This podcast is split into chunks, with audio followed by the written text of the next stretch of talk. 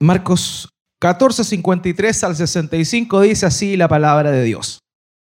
Trajeron pues a Jesús al sumo sacerdote y se reunieron todos los principales sacerdotes y los ancianos y los escribas. Y Pedro le siguió de lejos hasta dentro del patio del sumo sacerdote y estaba sentado con los alguaciles calentándose al fuego. Y los principales sacerdotes y todo el concilio buscaban testimonio contra Jesús para entregarle a la muerte, pero no lo hallaban, porque muchos decían falso testimonio contra él, mas sus testimonios no concordaban. Entonces, levantándose unos, dieron falso testimonio contra él, diciendo, nosotros le hemos oído decir, yo derribaré este templo hecho a mano y en tres días edificaré otro hecho sin mano. Pero ni aún así concordaban en el testimonio. Entonces el sumo sacerdote, levantándose en medio, preguntó a Jesús diciendo, ¿no responden nada? ¿Qué testifican estos contra ti? Mas él callaba y nada respondía. El sumo sacerdote le volvió a preguntar y le dijo, ¿eres tú el Cristo, el Hijo del bendito? Y Jesús le dijo, yo soy y veréis al Hijo del Hombre sentado a la diestra del poder de Dios, viniendo en las nubes del cielo. Entonces el sumo sacerdote, rasgando su vestidura, dijo, ¿qué más necesidad tenemos de testigos? ¿Habéis oído la blasfemia? ¿Qué os parece?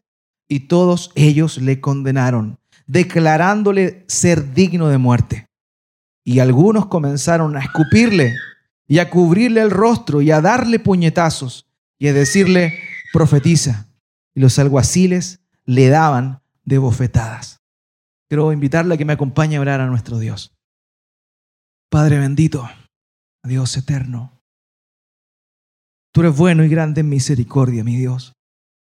Y esta mañana nos has permitido estar juntos nuevamente para darte culto, para demostrar nuestra dependencia a ti a través de la oración para demostrar nuestra gratitud y alabanza por intermedio del cántico y de una actitud devota frente a ti.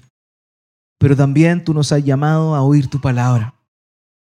Y este, esta mañana, como en cada oportunidad en que nos reunimos, queremos pedirte tu ayuda.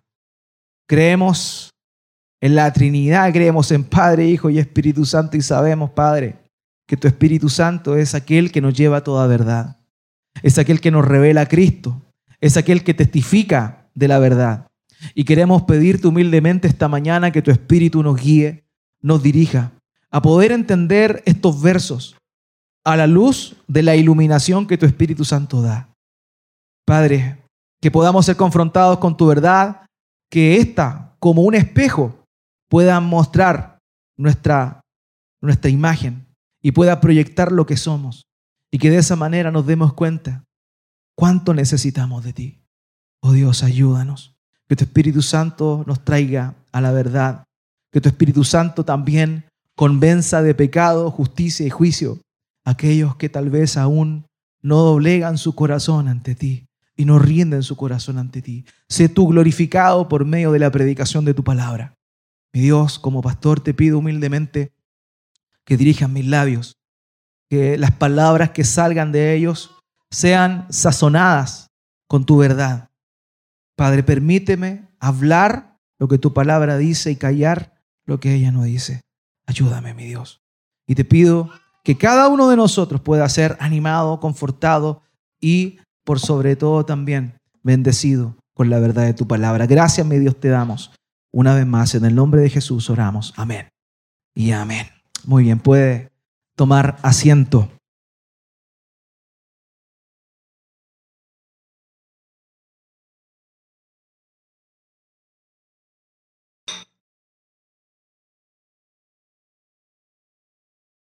G.K. Chesterton, un pensador, dijo lo siguiente, llegará el día que será preciso desenvainar una espada por afirmar que el pasto es verde. ¿Oyó bien? Llegará el día que será preciso desenvainar una espada por afirmar que el pasto es verde. Esta declaración sin duda sonaba un poco extrema en el tiempo en el cual fue pronunciada, pero hoy en el paso de los años podemos ver que más que una exageración es una realidad. Hoy día en nuestra era estamos viviendo una época denominada por los sociólogos como el postmodernismo. ¿Por qué postmodernismo? Porque viene posterior a la era de la modernización. En la era moderna, la verdad, toda verdad debía ser probada científicamente. Es lo que se conocía como el positivismo. Positivismo es que toda verdad es aquella que se puede comprobar por medio de la ciencia. Sin embargo, en esta época postmoderna, la caracterización especial que tiene es que en rigor ya no hay un positivismo, las cosas no se pueden determinar a través de la ciencia, sino que en realidad la única manera de poder determinar qué es lo verdadero es por medio de el relativismo. O sea, todo es relativo. No hay ninguna verdad concreta, sino que en realidad lo que se postula es que todas las cosas van a depender del el prisma en cual se mire. Por tanto, para algunos, una definición puede ser verdadera simplemente porque siente que ésta lo es. O sea, hemos cambiado la verdad objetiva por una mirada subjetiva de la realidad. Y eso es lo que nosotros contemplamos justamente hoy. El relativismo postmoderno de hoy día ha permitido también moldear a la masa. Y esto es increíble porque a veces pareciera, antes se hablaba algo de las minorías, ¿se acuerdan? Las minorías. Pero hoy el pensamiento colectivo no es en función a las supuestas minorías, sino que nos hemos dado cuenta que la sociedad ha permeado el pensamiento de las personas de la misma manera. O sea, en vez de tener una diferenciación, tenemos una uniformidad. Todos básicamente piensan igual. Y a los que piensan contrario son aquellos que están mal. Y ese es el punto, o sea, la masa dicta lo que sería en realidad la verdad. Esa es la característica de esta época. Sin embargo, este relativismo lo que ha permitido es que de pronto los que tienen el poder puedan moldear lo que es verdadero o no. Los que tienen el poder moldean lo que es verdadero. No importa lo que usted quiera, por ejemplo, enseñarle a sus hijos hoy, no importa. Se lo van a enseñar en el colegio, se lo van a enseñar por la música que escucha, se lo van a enseñar por Netflix y se lo van a enseñar por cualquier parte. ¿Por qué? Porque las personas que tienen poder evidentemente tienen la posibilidad de controlar la realidad y decir qué es verdadero y qué no. A ese punto hemos llegado, desenvainar la espada por decir que el pasto es verde. Y, y eso es triste, en verdad. Es triste. ¿Por qué? Porque hemos transformado lo objetivo en subjetivo. Y todo esto moldeado por el poder. Hay una parábola hindú que señala que en una oportunidad hubo un rey, un rey hindú, que estaba muy aburrido y para pasar el rato mandó a sus súbditos a que buscaran a todos los ciegos que encontraran en la calle. A todos los ciegos. Pero el requisito de estos ciegos es que ellos nunca hubiesen visto, claro está, un elefante. Nunca o no supiesen que era un elefante. Entonces, perfecto, empezaron a buscar los súbditos en la calle a las personas que nunca habían palpado un elefante. De manera que los seleccionaron perfecto, llegaron todos ahí delante de la presencia del rey y el rey dijo, perfecto, todos agrúpenlos de tres. Y los agruparon de tres en tres en tres. Al primer grupo le dio la posibilidad, le dijo, por favor, esto es un elefante, conózcanlo. Y les permitió que solamente les tocaran la cabeza. Al siguiente grupo de tres le dijo, toquen esto. Y les pasaron la trompa, la sección de la trompa, y empezaron a tocar la trompa. Posterior a ello, el vientre, la espalda, el rabo y las piernas. Después, cuando terminó este ejercicio, este rey que estaba bastante aburrido, le pidió uno a uno de los grupos, cada uno de los grupos, que le explicara o que definiera cómo era un elefante. El primer grupo, que había palpado la cabeza, comenzó a describir Pero ¿qué pasó? Los otros ciegos que tocaron la trompa se dieron cuenta que, en rigor, lo que la, estaban los otros describiendo no era lo que ellos habían percibido. Lo mismo sucedió con todos los grupos. Empezaron de pronto estos ciegos a, decir, oye, pero esto no es así. No, el elefante tiene, es como peludo. No, no es peludo. ¿Por qué? Porque te habían tocado la oreja al otro. Al final de cuentas, ¿qué sucedió? Fue tanto el nivel de la discusión que todos los ciegos se agarraron a combos. En ese momento, el rey dejó de estar aburrido y se entretuvo. Así es la realidad hoy. Tristemente no existen verdades en el mundo. Y no es porque no existan, las hay.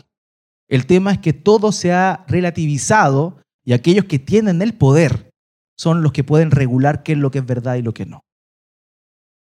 Los poderosos tienen esa posibilidad. Los poderosos tienen la posibilidad de transformar lo que es real en mentira. Y lo que es mentira, convertirlo en una realidad. Y justamente eso es lo que nosotros vamos a ver en el pasaje que acabamos de leer. Negar la verdad y validar la mentira definitivamente no es algo novedoso. El título del sermón de esta mañana es Cuando la mentira es buscada y la verdad rechazada. No olvidemos el contexto del pasaje que acabamos de leer. Siempre es importante echar un poquito un rewind atrás y ver qué es lo que veníamos viendo. Estamos, cierto, en el momento en el cual Judas, el Señor se encuentra con sus discípulos en Getsemaní, el monte de los olivos, al frente de la entrada al pueblo, a la entrada a la ciudad, y vemos que Judas traiciona al Señor, le entrega con un beso, se hace pasar por amigo, por alguien íntimo, con el propósito claramente de que el Señor no descubriera sus malas intenciones, pero evidentemente el Señor conocía su corazón. Luego de eso, nos encontramos con la maldad de sus captores, no solo los que habían sido enviados, sino además aquellos que habían mandado a estos hombres a capturar a el Señor Jesucristo. Dice el texto que venían con espadas y venían con palos, siendo que en una festividad como la que se celebraba, que era la Pascua, la propia tradición judía no permitía que las personas portaran palos en estos días, rompiendo con la misma ley, con la misma tradición que ellos tenían por aquel entonces. También vimos el miedo de sus discípulos. En ese lugar, junto con el Señor, habían once discípulos y habían tres, los más cercanos que estaban más cerca del Señor. ¿Y qué sucedió? Todos huyeron, todos arrancaron. El Señor Jesucristo quedó solo. Pero antes de que todos se fueran, vimos cómo Pedro, una vez más, con todo su carácter desubicado, desatinado, saca una espada y tira a matar a un soldado, a un, guardia eh, del sacerdote, del sumo sacerdote, y le corta la oreja. Y vemos esa reacción carnal, sanguínea, humana que Pedro tiene. Bueno, el texto nos relata que en el, verso paralelo, en el, relato paralelo en otro evangelio, que el Señor curó la oreja de este hombre llamado Malco. Y finalmente nos quedamos con una, imagen muy propia y particular y exclusiva de Marcos de un joven que estaba cubierto con una sábana y que lo toman preso y, y sale, ¿cierto?, desnudo corriendo. Eso es lo que básicamente vimos. Luego de eso viene esta escena que hemos leído ahora el Señor es llevado a la casa del sumo sacerdote. En ese tiempo el sumo sacerdote era Caifás. Anás era su suegro. Y el suegro tenía mucha influencia sobre el pueblo, pero además mucha influencia sobre el sumo sacerdote actual. Eh, no sé si eso es real hoy día, que el suegro tenga tanta, tanto poder sobre el, el yerno, no lo sé. Pero lo cierto es que en ese tiempo la influencia que tenía Anás era bien grande. Anás había sido destituido. Él era el sumo sacerdote antes, pero fue destituido porque algo hizo mal que a los romanos no le cayó bien y como en aquel entonces el pueblo judío estaba bajo el yugo romano, sucedió que no le gustó a los romanos y lo corrieron y erigieron, levantaron a Caifás. Y Caifás se levanta entonces como el sumo sacerdote, pero siempre teniendo la mentoría de Anás. Así, Pese a todas estas cosas, los líderes de la ciudad se pusieron y se confabularon con el único pretexto de matar al Señor Jesucristo. No olvidemos, ellos estaban buscando hace rato la forma, la manera, el momento para poder aprender al Señor y finalmente darle muerte. Y lo que nosotros vemos aquí, queridos, es una tendencia de un corazón endurecido. La tendencia de un corazón endurecido. Y no hay nada más peligroso y no hay nada más terrible para un ser humano que tener un corazón endurecido. De verdad. Es terrible. Porque cuando alguien tiene el corazón endurecido, lo que pasa es que no mide consecuencias.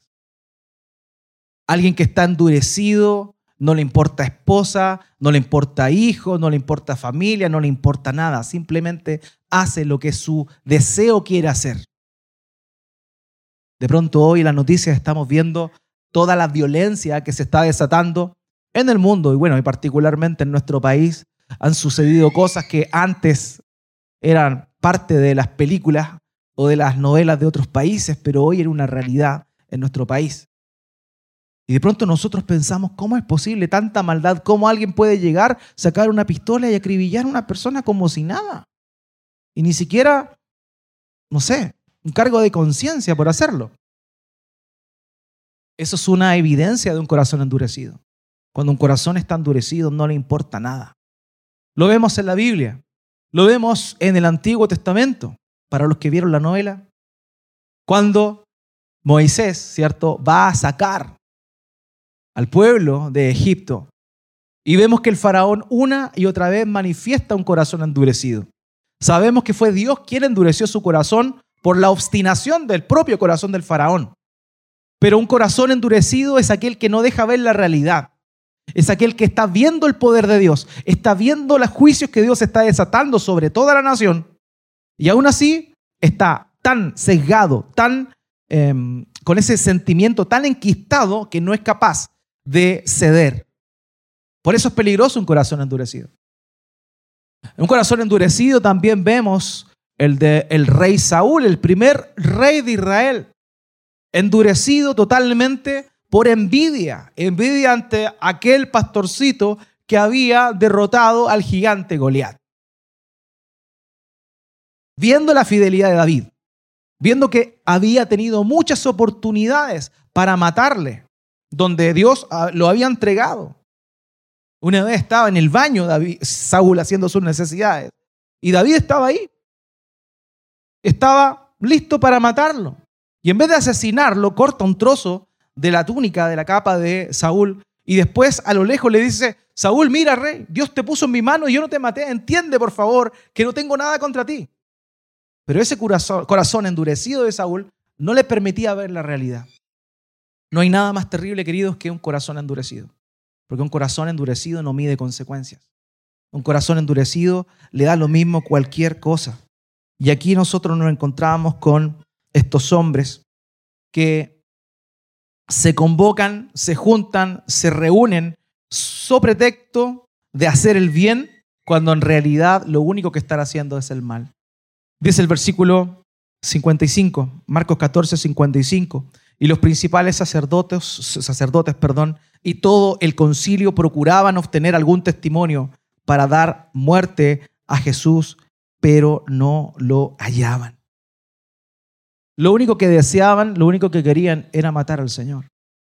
No importaba cómo fuera. Incluso yo lo he comentado, el hecho que diga y menciona estos tres grupos. Dice a los sacerdotes, a los principales o los ancianos del pueblo y a los escribas, está reuniendo a tres grupos de personas totalmente opuestas en sus convicciones políticas y religiosas. Esos tres grupos no pensaban lo mismo. Pensaban cosas muy distintas los unos de los otros. Sin embargo, los enemigos de mis enemigos son mis. Y en ese momento eso es lo que se vio. En ese momento eso es lo que le importaba, matar a Jesús a como diera lugar. El Sanedrín en pleno estaba buscando maneras de llevar a cabo la muerte del Señor. El texto señala aquí, dice, que procuraban obtener algún testimonio para dar muerte a Jesús, pero no lo hallaban. Esa expresión, no lo hallaban, denota una búsqueda intensa. No es simplemente que estaban buscando de manera superficial a un testigo. No, ellos de verdad querían información con el propósito de dar una estocada final y definitiva al Señor y matarle. Eso es lo que ellos querían, totalmente endurecido. En lo que respectaba a ese tribunal, el Señor era culpable hasta que se demostrara su inocencia, pero ellos no querían de ninguna manera demostrar la inocencia del Señor. Desde el momento en que lo enviaron a capturar, él ya estaba sentenciado. Lo único que faltaba era la excusa. La excusa.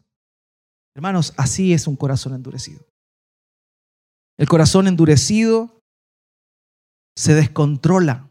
El corazón endurecido lleva a puntos realmente sorprendentes. Y vemos cómo es que sucede esto. Ahora, no importaba la forma, ellos necesitaban un testimonio que personas dieran para poder culparle y llevarle a la muerte. Y entre esos testimonios había muchos que estaban mintiendo. Mentían, se ofrecían, yo me ofrezco. Y su testimonio era mentira. Pero el Señor nos muestra con el ejemplo aquello que había enseñado previamente en Mateo capítulo 5, versículo 11, cuando Él dice, bienaventurados serán cuando los insulten y persigan. Esto lo dijo el Señor al comienzo de su ministerio. Estamos hablando que estas palabras, a lo que estamos viendo esta cena de ahora, por lo menos pasaron tres años y medio. Fíjese que ahora Él está viviendo en carne propia lo que dijo que iba a suceder. Bienaventurados serán cuando los insulten y persigan y digan todo género de mal contra ustedes falsamente por causa de mí. El Señor, queridos, no le pidió o no le enseñó nada a sus discípulos que ellos no pudieran cumplir o que no, no iban a cumplir. Y eso es algo que tenemos que entender. Si somos seguidores de Cristo, el curso natural para un seguidor de Cristo es pasar por lo que Cristo pasó. El apóstol Pablo decía que él no se desesperaba por las, por las penurias que pasaba, ¿Por qué razón? Porque en su cuerpo él estaba terminando de padecer lo que le faltó padecer a Cristo. No suena muy atractivo, ¿cierto? Ser cristiano es ser como Cristo. Y si Cristo sufrió, yo te puedo dar una certeza. Te lo declaro, te lo profetizo y todo lo que quieras. Vas a sufrir. Vas a sufrir. ¿Sabes por qué? Porque Cristo sufrió. Nos gustan declaraciones sobre la iglesia que son profundas. Por ejemplo, somos el cuerpo de Cristo, ¿sí o no? Somos el cuerpo de Cristo. Pregunta, ¿qué le pasó al cuerpo de Cristo?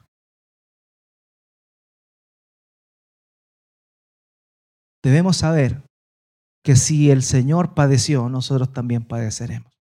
Dios no te salva, no te llama para que vivas una vida en un status quo flotando como un místico de Oriente, como un monje budista, un maometano. No. Dios te llama para que tú seas como Cristo. Y si Cristo sufrió, tú también vas a tener que sufrir. Yo también voy a tener que sufrir. Porque lo hemos dicho con anterioridad, el crisol de la prueba es el medio que Dios emplea para moldear el carácter de Cristo el carácter de Cristo en sus hijos. El Señor Jesucristo tuvo que sufrir esto. La gente mentía de Él. Él, la verdad por antonomasia, la definición de la verdad. Todas sus palabras eran verdaderas. Pero ve aquí, estaba Él. ¿Haciendo qué? Estaba Él siendo juzgado, condenado con todo tipo de engaños. ¿Saben una cosa? El juicio del Señor Jesucristo estuvo lleno de irregularidades dentro de lo que la propia tradición judía de ese tiempo señalaba. En primer lugar, los juicios nocturnos estaban prohibidos. Incluso se requería un segundo día para poder garantizar un juicio justo. Pero aquí no hubo un segundo día. Aquí no hubo un juicio en la mañana, no, un juicio apresurado en la noche. En segundo lugar, Los juicios no se llevaban a cabo en sábado o en un día de festividad, en una fiesta judía. Estamos viendo que aquí estamos en la Pascua. Ellos no tenían ningún problema en romper su propia ley con el solo pretexto de asesinar al Señor. En tercer lugar, no se consideraba ninguna declaración como blasfemia si el acusado no maldecía a Dios. O sea, la única manera de declarar que alguien había blasfemado era que esa persona maldijera a Dios. Sin embargo, el sumo sacerdote acusa al Señor Jesucristo de blasfemia. En cuarto lugar, la pena de muerte por blasfemia era la lapidación y no la crucifixión. En quinto lugar y final, todo juicio debía ser mediado por un abogado defensor. Y en ningún momento aquí vemos a un abogado defensor. O sea, la injusticia, la dureza de corazón, todo en torno a Cristo. Lo único que querían era asesinarlo, darle muerte. Y eso es, eso es lo que pasa. Cuando la verdad es expuesta, aquellos que prefieren vivir en la mentira se tornan de una manera violenta hacia la verdad. Y lo único que quieren es reprimirla, es acallarla. Pero, amado, la verdad no puede ser reprimida. Y eso es lo que nos encontramos aquí. Ese intento, ese intento fallido de querer hacer su voluntad, porque sabemos cómo termina la historia. Pero es así, la mentira siempre quiere acallar la verdad. Estos testigos que estaban ahí eran testigos que estaban presentando falso testimonio. Acompáñame por favor al versículo 56 y al 57. Dice, porque muchos daban falso testimonio contra él, pero sus testimonios se contradecían. Algunos levantándose daban falso testimonio contra él, diciendo, fíjese que el problema de los testimonios falsos no es que fueran del todo mentira, sino que el gran problema es que entre ellos no se ponían de acuerdo. Y la ley demandaba que cualquier persona que era juzgada debía por lo menos tener dos testigos que afirmaran lo mismo. En Deuteronomio capítulo 19, versículo 15 dice, no se levantará un solo testigo contra un hombre por cualquier iniquidad o cualquier pecado que haya cometido. El caso será confirmado por el testimonio de dos o tres. Eso es lo que Dios ordenaba. Entonces aquí se levantaban testigos falsos, pero el problema es que los testimonios entre ellos no concordaban. No concordaban. Y por ese motivo es que ellos seguían buscando. Y dice el texto que se levantó uno. Uno que dijo que él había dicho, yo destruiré este templo y lo levantaré y lo edificaré en tres días. Y aquí es interesante esto, porque esta declaración es una declaración que el Señor había dicho justamente en Juan capítulo 2, versículo 19. Dice el texto, Jesús le respondió, destruyan este templo y en tres días lo levantaré. Destruyan este, este templo y en tres días lo levantaré. Decir eso es lo mismo que decir, destruiré este templo y el tercer día lo levantaré. Hermanos, aquí vemos cómo la mentira se torna. Así es como se moldea la mentira. La mentira no es algo que pueda ser descubierto. Las mejores mentiras no son las que pueden ser descubiertas de una manera sencilla. Las mejores mentiras son aquellos que tienen un 99% de verdad y un 1% de mentira.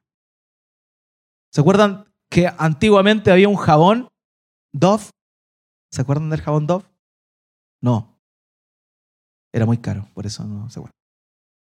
Hay un jabón Dove que en su, en su tanda comercial decía 99% puro. 99% puro. 99,9, perdón. Y eso en química es considerado puro. Pero lo que respecta a la verdad, no.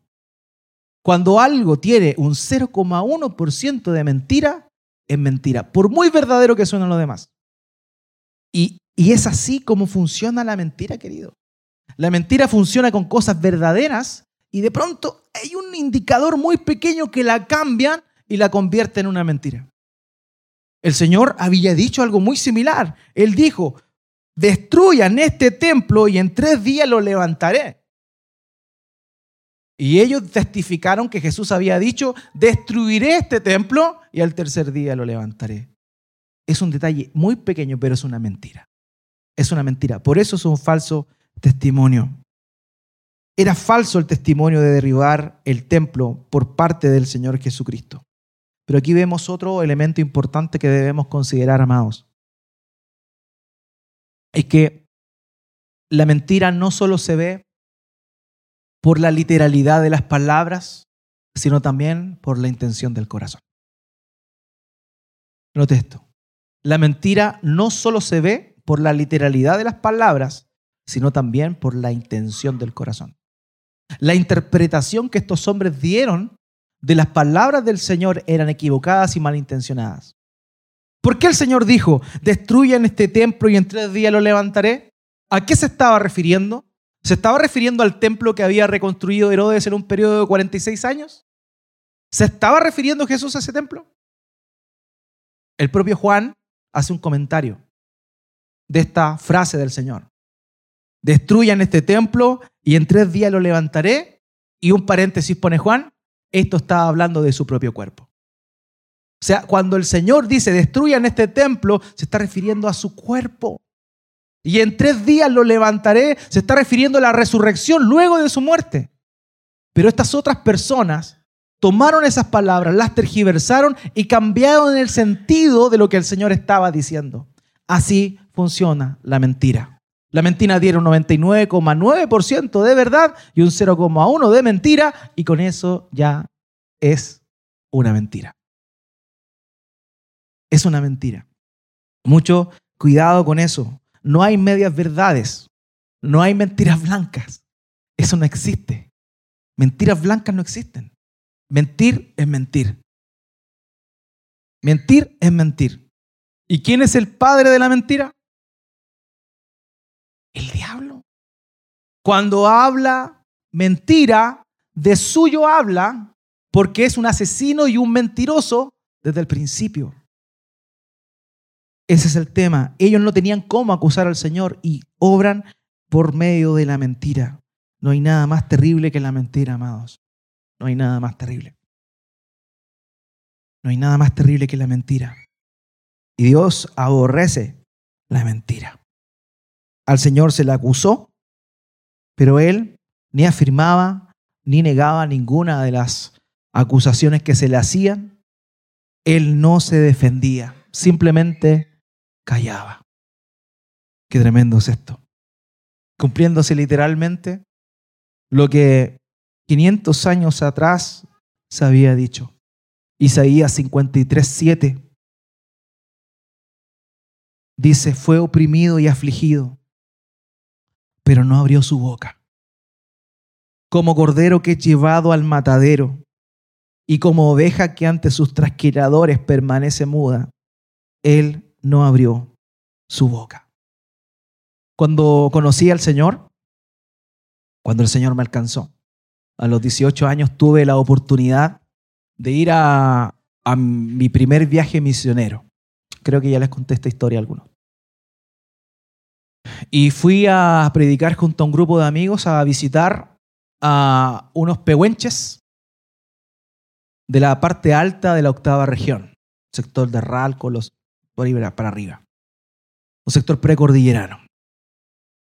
Y recuerdo que por primera vez comí cordero. Por primera vez. Y dijeron los que nos habían invitado, Mari Mari Peña, me dijeron. Los invitamos a un asado. Vamos a comer cordero. Qué rico. Yo pensaba dentro de mí, Oye, ¿cómo traen el cordero desde allá hasta acá? Vamos a comernos ese cordero. yo lo miré, chiquitito, tiernito. Y ahí fue cuando me di cuenta que iba a tener que presenciar por primera vez la muerte de un cordero. Este hermano Pehuenche lo tomó, lo recostó, él sumamente dócil. No peleaba, no batallaba. Este hermano toma el cuchillo, se lo pone en la yugular y lo entierra. Y lo deja puesto. En ese momento el cordero, desde que le atravesó el cuchillo, nunca peleó, nunca batalló. Lo único que hacía era dar unos saltos de espasmo producto a que estaba desangrando. Así mueren los corderos. No gritan, no chillan. En silencio completo y profundo. Así el Señor Jesucristo reaccionó. Y aquí nosotros encontramos, queridos, una lección importantísima del carácter de Cristo. Yo le señalé hace un par de semanas atrás. Sin duda el Señor Jesucristo murió en la cruz, pero su voluntad había muerto en ese huerto. Su voluntad murió en el huerto. Él dijo, Abba, Padre, si es posible, pase de mí esta copa, pero no se haga mi voluntad, sino la tuya. Y él oró, clamó, rogándole al Padre no pasar por ese suplicio de cargar el pecado de la iniquidad, siendo que él era puro y santo. Y en ese momento su voluntad murió. Por eso es que cuando se presenta ante estos hombres y mienten descaradamente, lo ofenden descaradamente, él no dice y ni hace nada. Qué distintos somos nosotros. Qué distintos somos nosotros, queridos. Nuestras reacciones no son como las de Cristo. A Él lo estaban acusando falsamente. ¿Y cómo reaccionó Él? Con silencio. Con silencio. Con una actitud de humildad como un cordero, porque él ya estaba entregado a la voluntad de su Padre. Él ya había decidido entregarse por completo para que tú y yo, creyendo en Él y arrepintiéndonos de nuestros pecados, pudiésemos adquirir ese regalo que Él estaba ofreciendo en aquel lugar. El silencio del Señor en ese momento es el que permitió que tú y yo tengamos salvación. Amado, es tremendo porque nuestras reacciones no son así.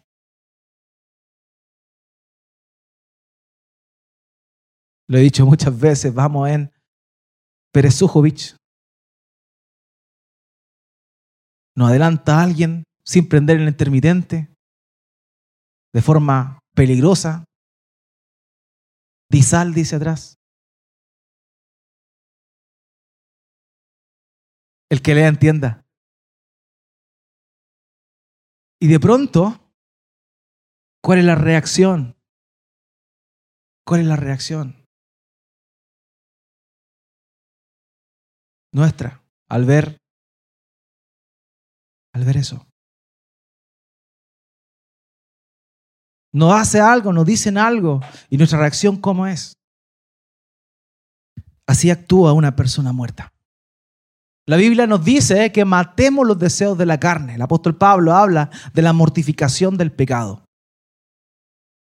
¿Y sabe lo que significa que estemos muertos a la carne?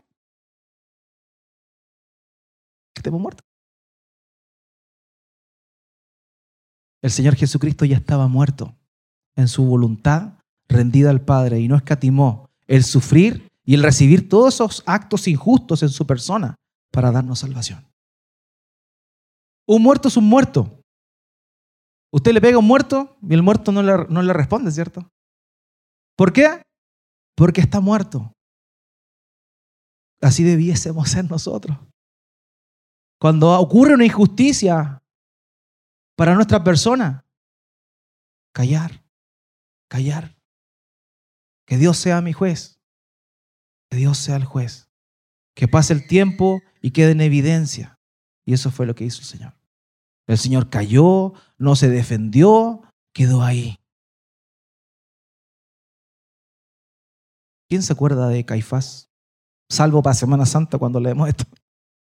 Nadie se acuerda de Caifás. A no ser que quieran ponerle Caifás a uno de sus hijos. Por favor, no le ponga Caifás ya. Pero eso es lo que sucede. Nadie se acuerda de Caifás. Pero todos recordamos a Cristo. Todos recordamos a nuestro Señor. Todos recordamos cómo Él ganó la salvación para nuestras almas por intermedio de su silencio, de su sumisión, cómo Él reaccionó. Tomás de Kempis, un cristiano de la Edad Media, dijo, cuando te han hablado con excesiva dureza o seas injustamente reprendido, no cedas al paso a la primera emoción de ira, ni a contestar bruscamente, sino guarda silencio y habla con humildad o sufre con paciencia como tu ejemplo Jesús, quien se quedó en silencio cuando trajeron falsos testigos contra él y no murmuró cuando fue azotado. Así es como el Señor Jesucristo reaccionó. Ahora, ante este silencio, ¿qué hace el sumo sacerdote? Evidentemente se encoleriza, le da rabia y hace lo siguiente, le pregunta al Señor bajo juramento, y aquí es donde el texto paralelo en Mateo capítulo 26, versículo 63 nos da una mayor iluminación de lo que sucedió. Dice ese texto, Mateo 26, 63, pero Jesús se quedó callado y el sumo sacerdote le dijo, te ordeno por el Dios viviente que nos diga si tú eres el Cristo, el Hijo de Dios. Si tú eres el Cristo, el Hijo de Dios. ¿Se acuerdan que en los textos anteriores habíamos visto, o en, los años anteriores, dentro del mismo relato del Evangelio de Marcos, vimos como muchas oportunidades demonios se aparecieron delante del Señor y decían, tú eres el Cristo, el Hijo del bendito. ¿Se acuerdan? Tú eres el Cristo, tú eres el Hijo de David. Los, los demonios testificaban de quién era el Señor. ¿Y qué hacía el Señor? Los mandaba a callar, les decía, cállense, no digan palabra, porque el Señor no necesitaba testimonio de parte de demonios. Eso se conoce como el secreto mesiánico. No era su tiempo, no era su tiempo, pero ahora es conjurado por el sumo sacerdote, quien tenía autoridad, porque esa era la labor del sumo sacerdote, y llega y le pregunta esto. Y vimos el texto que señala y le dice, ¿eres tú el Cristo, el Hijo del bendito? Marcos dice eso. Esas son las palabras que registra Marcos. ¿Eres tú el Cristo, el Hijo del bendito? El título Cristo, hermanos míos, es una palabra griega que tiene su homónimo en el griego como Mesías. Mesías y Cristo significan exactamente lo mismo. Cristo es en griego, Mesías es en hebreo. Ahora, el significado de esto, más amplio, es ungido. Eso significa Cristo, el ungido. Y en aquel entonces, el ungimiento era solamente para tres tipos de personas, o más que tres tipos de personas, tres tipos de oficio. Los sacerdotes eran ungidos para comenzar a oficiar, los profetas eran ungidos para comenzar a proclamar y los reyes eran ungidos para reinar. O sea, cuando hablamos de que Cristo es Cristo, nosotros usamos Cristo como un apellido. Jesús, Cristo. No, Cristo no es un apellido. Cristo es un título, un oficio, ungido. Eso significa. Y nosotros vemos aquí que el Señor es testificado, le preguntan si Él era el ungido, el Mesías, y Él responde de una manera gloriosa, amados míos. El Señor Jesús, dentro de su persona, cumple con lo que se conoce en teología como el triple oficio, el triple oficio de Cristo. Nunca en la antigüedad existió una persona que tuviese los tres oficios que corresponden a un ungido. Es cierto, vimos de pronto a reyes que profetizaban, como el caso de David, ¿cierto? vimos a sacerdotes como este que profetizó también. Pero nunca existió, nunca se levantó un sacerdote, profeta y rey al mismo tiempo. Porque el único que podía cumplir con ese triple oficio era justamente el Señor Jesucristo. Nadie más lo podía cumplir. Y cuando Él está preguntando, ¿eres tú el Cristo? Él le está diciendo, ¿eres tú este rey? ¿Eres tú este profeta? ¿Eres tú este sacerdote del cual se profetizó en la antigüedad? Eso es lo que le está preguntando. En ese tiempo el título tenía una connotación especial también. Hablaba de la libertad. Ellos estaban en el contexto del imperio romano y el imperio romano los tenía cautivos. Ellos eran básicamente eh, vasallos de ellos. ¿Y qué sucedía? Ellos lo único que querían era la emancipación. Por eso la expectativa de Cristo que tenían en aquel entonces era la de un libertador. Esa era la idea, un revolucionario que viniese a romper el yugo que tenían los romanos sobre el pueblo judío. Eso era. Un erudito de este tiempo dice lo siguiente, adjudicarle el título, de Cristo sugiere que Jesús debe ser considerado como el cumplimiento de las expectativas judías clásicas y sienta las bases para una comprensión de las continuidades entre el judaísmo y el cristianismo. Por tanto, cuando dice, tú eres el Cristo, le está preguntando, ¿eres tú acaso esa persona en la cual el pueblo ha tenido esperanza desde la antigüedad? No era una pregunta tan sencilla, era una pregunta sumamente profunda. Y la otra parte de la pregunta le dice, ¿eres tú el Cristo, el Hijo del bendito? El bendito era un título que se utilizaba exclusivamente para Dios. ¿Eres tú el Hijo de Dios? Esta tremenda declaración se está mandando ahora el sumo sacerdote. ¿Se acuerdan que en una oportunidad el Señor estaba con sus discípulos y les pregunta, ¿quién dice la gente que yo soy? Y algunos empezaron a responder, le dijeron, bueno, algunos piensan que tú eres Jeremías, Elías o alguno de los profetas. Entonces el Señor le pregunta a sus discípulos, ¿y ustedes quién piensan que yo soy? En ese momento, Peter, Pedro, dice, tú eres el Cristo, el Hijo del Dios viviente. ¿Y qué le dijo el Señor ante ese, en ese momento? Le dijo, Pedro, bienaventurado eres, porque eso no te lo reveló ni carne ni sangre, sino mi Padre que está en los cielos. Esa declaración, el Cristo, el Hijo de Dios, era una declaración del testimonio de identidad del Señor. Ese era Él. Y la pregunta que está haciendo el sumo sacerdote es sobre la identidad de Él. Y utiliza este término. Un autor señala que es irónico que en el Evangelio de Marcos, dos de las confesiones cristológicas más importantes que los seres humanos hacen, salgan de la boca de los responsables de la muerte de Jesús. En primer lugar, el sumo sacerdote, cuando aquí le pregunta si él es el Cristo, el Hijo del Dios viviente, y también el centurión que estaba junto a la cruz, cuando le dice, este verdaderamente era Hijo de Dios. Dos enemigos de Jesús terminan testificando a la postre su verdadera identidad. ¿Qué afirmó el Señor? ¿Qué respondió el Señor? Todas las otras veces había quedado callado, pero en esta oportunidad Él responde. Y Él dice, yo soy. Yo soy. Yo soy. El Señor por primera vez está testificando su identidad de una manera descubierta, ya no por medio de evadir esa respuesta, sino más bien afrontándola directamente. Él está diciendo, sí, yo soy. Yo soy. Y yo soy es una de las características esenciales de Dios.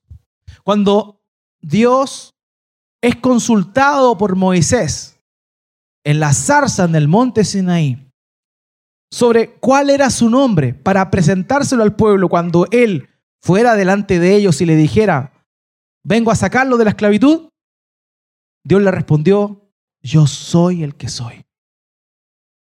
El Señor Jesucristo está respondiendo aquí, yo soy. Yo soy. El Señor, queridos, es el Mesías. El Señor es el Salvador. El Señor en nuestro buen pastor. Él lo dijo. Yo soy el pan de vida, el pan que descendió del cielo. El Señor Jesucristo dijo, yo soy la luz del mundo. También dijo, yo soy la puerta de las ovejas. Yo soy el buen pastor. Yo soy la resurrección y la vida. Yo soy el camino, la verdad y la vida. Yo soy la vid verdadera. El Señor declara con gran verdad que Él era el Mesías, el Hijo del Dios viviente. Esa declaración es la única que te da esperanza en esta vida. ¿Crees tú eso? ¿Crees tú que Él es el Cristo, el Hijo de Dios viviente, el Hijo del bendito? La respuesta a esa pregunta, ahí está tu eternidad, querido. Ahí está tu eternidad. Y está bien que digamos amén, pero no basta con decir amén. Basta con creerlo de verdad. Y creerlo de verdad implica muchas cosas. Implica, si Él es el Mesías, si Él es el Salvador, si Él es el ungido, significa que tú estás en serios problemas. Porque si Él es el único ungido para salvarte, significa que estás realmente perdido. Por tanto, para reconocer que Cristo es el Señor, que Cristo es el Mesías, que Cristo es el ungido, tienes que reconocerte como alguien que ha pecado como alguien que necesita la salvación, alguien que no se puede salvar a sí mismo. Y esa es la condición de todo ser humano que pisa esta tierra, desde el niño que aparenta ser más inocente, ese que gritó recién, desde ahí hasta todos nosotros. Todos nosotros nacemos en una condición de separación de Dios. Todos nosotros somos pecadores y necesitamos un Salvador. El Señor Jesucristo dijo en Mateo capítulo 7, versículos 21 al 22, en aquel día muchos me dirán, Señor, Señor, en tu nombre echamos fuera demonios, en tu nombre hicimos muchas señales. ¿Y qué le va a responder el Señor? Apártense de mí, no los conozco, hacedores de maldad. Al lago de fuego y azufre preparado antes de la fundación del mundo. No basta con creer. No basta con decir que creo. Basta con creer en acción. Y eso, para ese creer verdadero, se requiere saber que Él verdaderamente es el Mesías que trae salvación. Pero yo no puedo reconocer eso de forma verdadera si no me siento un pecador, si no reconozco que necesito desesperadamente del Señor. Ahora, la cultura o la tradición judía no unía la divinidad con el título Mesías. Para el judío antiguo, ellos, para ellos el Mesías era un ser humano. No necesariamente era el Hijo de Dios. Pero en esta declaración está diciendo algo tremendo. Eres tú el Cristo, el ungido, el Salvador, el Hijo del bendito y ahí está hablando de la naturaleza del Salvador. Y por eso, hermanos queridos, es tan importante. Porque cuando tú reconoces que Cristo es el Hijo del bendito, es el Hijo de Dios, tú estás diciendo que tu salvación está garantizada. ¿Por qué? Porque Él, siendo hombre, no carga con el pecado como tú. ¿Por qué? Porque es Dios. Porque si es hijo de Dios, tiene la misma naturaleza de Dios. Y escrito está que el hombre no puede salvar al hombre. Si el Señor Jesús simplemente hubiese sido un buen maestro, un iluminado y nada más, estamos perdiendo el tiempo a esta hora, queridos. ¿Verdad? Si Cristo simplemente era un hombre bueno, estamos perdiendo tiempo. Cristo es el Hijo de Dios.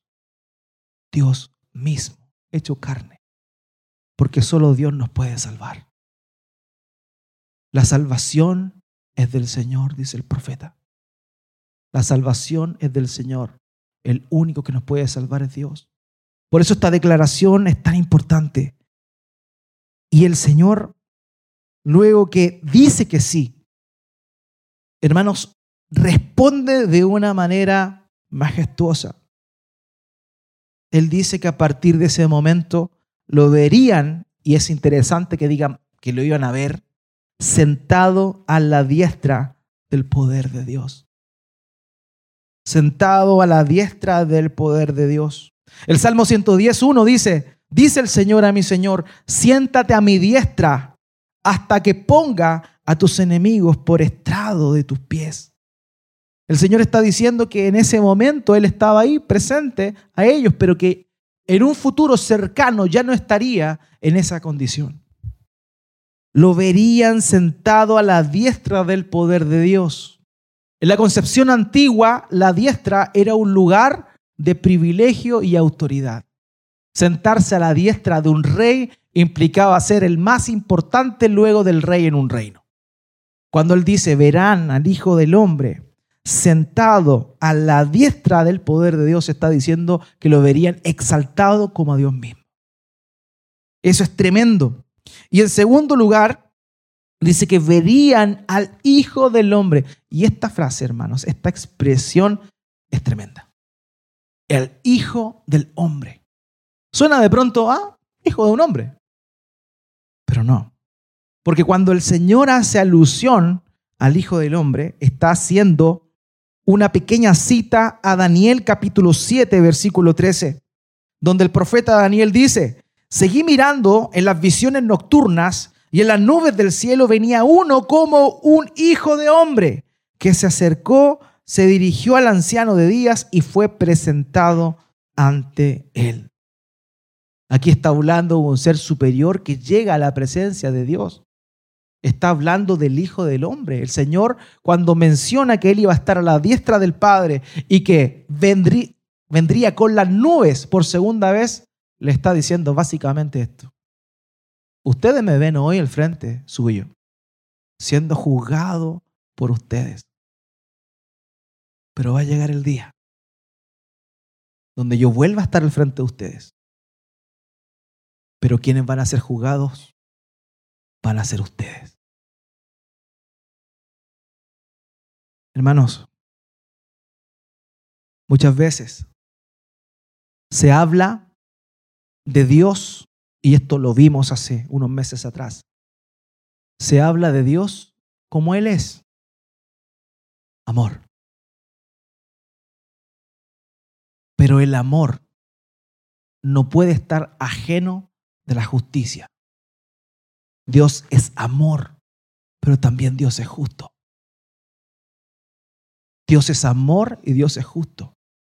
En ese momento él estaba guardando silencio en amor para poder traer salvación a todos aquellos que se reconocen como pecadores, que saben que necesitan a un Salvador porque solo no pueden salvarse y que se arrepienten de sus pecados.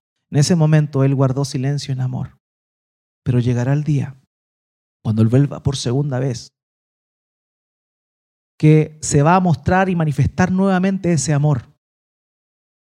Pero siempre el amor se manifiesta junto con la ira. Parece una contradicción. En la cruz nos encontramos con el amor y la ira. El amor de Dios para salvar a los pecadores, pero la ira de Dios cargándola en el Hijo por los pecados que esos pecadores cometieron. Eso es lo que vemos. Amor e ira van de la mano porque Dios es uno. Dios no es, no es un compuesto, Él no, es, no son partes que se unen, Dios es uno. Dios es uno. En la cruz del Calvario vemos el amor de Dios trayendo perdón, llevando a Cristo a padecer, cargando los pecados de aquellos que se acercan a Él, acercan al Padre por intermedio de Él, pero vemos la ira de Dios cargando y pagando todo el pecado de estas personas en el Hijo. Cuando el Hijo vuelva por segunda vez, vamos a ver amor e ira nuevamente.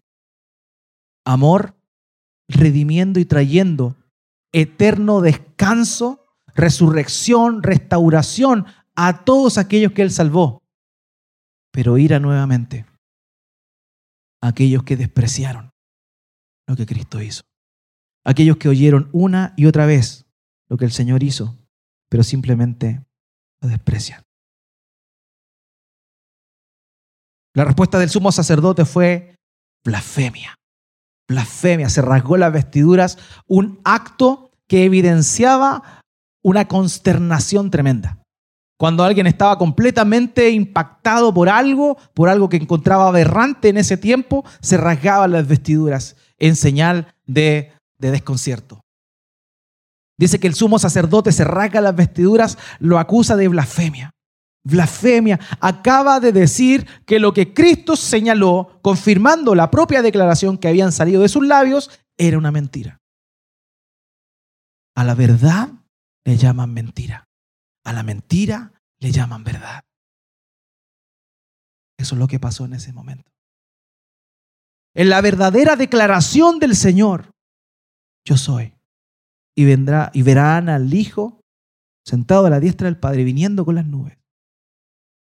Y esa declaración que él señaló la consideraron una mentira. Una mentira. Y eso es lo que pasa, amados personas que tienen una dureza en su corazón rechazan la verdad. La rechazan. Hay algo que está bloqueando sus oídos para que puedan captar. Romanos capítulo 2, versículo 8 dice, pero a los que son ambiciosos y no obedecen a la verdad, sino que obedecen a la injusticia, tendrán ira e indignación. La ira de Dios, hermanos, se revela también en un acto de amor para hacer justicia a quienes con la mentira rechazan la verdad. Romanos 1, 18. Porque la ira de Dios se revela desde el cielo contra toda impiedad e injusticia de los hombres que con injusticia restringen a la verdad. Un teólogo del siglo XIX llamado Archibald Alexander dijo lo siguiente. La razón por la cual la mente de los hombres rechazan la verdad es la depravación del corazón. Como el propio Señor Jesucristo dijo, esta es la condenación, que la luz vino a este mundo, pero el mundo prefirió las tinieblas antes que la luz.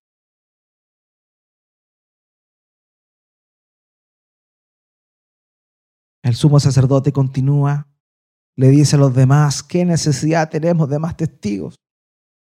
Y ellos lo condenaron y encontraron que lo que había dicho era algo digno de muerte. Así es sencillo. Y la reacción del Señor Jesucristo citando y haciendo vívido lo que el propio profeta Isaías dice en Isaías 56. Ofrecí mi espalda a los que me herían y mis mejillas a los que me arrancaban la barba. No escondí mi rostro de injurias y salivazos. Así es como se cumplieron las palabras del Señor. Dice el texto que fue abofeteado, fue golpeado, le pusieron una capucha sobre la cabeza, lo golpeaban y le preguntaban, dinos quién te pegó, porque si era, si era el ungido, era un profeta y tenía que saber quién le estaba pegando, ironizando, burlándose del Señor, burlándose del Señor. Dice que le daban golpes de puño, pero también dice que le daban bofetadas. Hace unos días atrás se hizo mundialmente conocida la situación con este famoso actor Will Smith, donde en una premiación, luego de haber oído un mal chiste, un, chiste de mal gusto sobre su esposa, se levanta y fíjese lo que él hizo. Él abofeteó a la otra persona. No le dio un golpe de puño. El ser abofeteado tiene una connotación psicológica más fuerte que el hecho de dar un puño. El buscar dar un puño implica la búsqueda de la confrontación, mientras que abofetear a mano abierta tiene una connotación psicológica de avergonzar a la otra persona. Eso es lo que hicieron con el Señor. Avergonzaron, lo bofetearon. Y sabe una cosa, querido, eso no pasa o no pasó simplemente hace dos mil años atrás. Hoy en día, hoy, hay miles y millones de personas que están abofeteando al Señor. Le están cubriendo la cara, le están dando golpes de puño, bofetadas, burlándose de Él, ironizando sobre Él. Han escuchado que Él es el Salvador. Han oído que no hay otro camino, que es el propio Hijo de Dios el que tuvo que venir al mundo a humillarse, que se despojó de su gloria y vino a este mundo a, a vivir una vida sumamente humilde siendo el Rey del cielo, habiendo podido vivir en palacios recubiertos de oro. Él escogió nacer en un lugar que no era su casa, ser puesto en un lugar que no estaba preparado para recibir a un niño, como un errante, como alguien que nunca tuvo casa. El apóstol Pablo dice que Cristo se hizo pobre para que nosotros fuésemos ricos. El despojo de nuestro Señor Jesucristo vino viniendo a este mundo y sufriendo lo mismo que tú has sufrido en este mundo y peor aún, porque Él es sin pecado. Pero aún así, todos los días recibe bofetadas, todos los días recibe maltrato, todos los días es ridiculizado. ¿Por qué? Porque lo reconocen como un buen maestro. Lo reconocen como el creador de una religión más. Escuchan que él mismo se reconoció ser el Hijo de Dios, pero lo rechazan. Se burlan de él, lo escupen y lo desprecian. Pero ¿cómo? ¿Cómo lo hacen? Si no están ahí, ¿cómo lo hacen? Lo hacen cada vez que piensan que sus buenas obras son suficientes para poder llegar al cielo. Cuando la gente piensa así, está bofeteando a Cristo. Lo hacen cada vez que piensan que no son tan malos como podrían llegar a ser. Y que si Dios tuviese que poner una balanza sus obras buenas y sus obras malas, Dios debería dejarlo de entrar al cielo. Eso es una burla al Señor. Es una cachetada al Señor. Lo hacen cada vez que dicen que no se arrepienten de nada de lo que han vivido y lo que han hecho porque les ha servido para ser la persona que son hoy en día. Le están abofeteando, le están golpeando. Lo hacen cada vez que creen que viviendo como viven, en el momento de su muerte, mágicamente Dios los va a perdonar y los va a hacer aparecer en su gloria. Están abofeteando, despreciando, rechazando lo que Cristo hizo en ese momento. Lo hacen cada vez que confían en el dinero, que confían en su trabajo, que confían en sus capacidades. De esa forma la gente se burla, golpea y humilla al Señor el día de hoy. Muchos creen que el Señor todavía está con la cara cubierta, que pueden hacer lo que quieren y que el Señor no sabe. Pero Él siempre supo quién le estaba golpeando. Antes de que ellos nacieran, Él conocía su nombre, su rostro, sus vidas. Nuestro Señor Jesús no es un Salvador impotente. Él se despojó de su gloria para traer salvación. Queridos, en esta escena nosotros vemos el amor de Dios y la maldad del ser humano contrastada de una manera radical. Matthew Henry dijo, tenemos en estos ultrajes muchas pruebas de la enemistad del hombre hacia Dios y del amor gratuito e indecible de Dios por el hombre. Hermanos queridos, tenemos que comprender que la naturaleza humana endurecida tiende a burlarse de Cristo, como estos hombres lo hicieron. Y la única diferencia que existe entre estas personas que desprecian al Señor y un cristiano no es su estándar moral.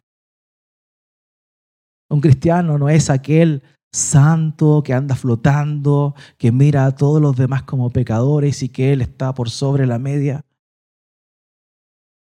¿Saben quién eran cristianos? Los discípulos del Señor. ¿Y saben dónde están los discípulos del Señor en ese momento que estamos leyendo ahora? Huyeron. Un cristiano verdadero no es aquel que es íntegro, valiente hasta el final, que no cae. Un cristiano es aquel débil, aquel que sin la ayuda del Espíritu Santo a la primera huye. Mucha gente tiene un concepto errado de lo que significa ser cristiano. El Señor no vino a llamar a justos, sino a pecadores al arrepentimiento. El Señor no vino, no vino a buscar a los sanos, sino a los enfermos. El cristiano es aquel que habiendo tenido un corazón endurecido, que habiendo en su pasado abofeteado al Señor tal cual como lo hemos expresado en esta oportunidad, se dio cuenta de su gran necesidad, se dio cuenta de que su corazón necesitaba un Salvador y de que la única manera en la cual su vida tiene un propósito es en Cristo. Esa es la diferencia, hermanos. En esa cruz, en ese desprecio, vemos nuestra condición y el gran amor y santidad de Dios. Muchas veces nos preguntamos, e incluso en los discipulados lo hemos, lo hemos preguntado, ¿con qué tipo de personas te identificas cuando vemos estas personas que están en el momento de la aflicción del Señor? Y muchos responden, no, yo hubiese estado con el Señor resistiendo ahí. Yo hubiese dado mi vida, como Pedro lo dijo. Pero sabes qué? Tú y yo tú y yo.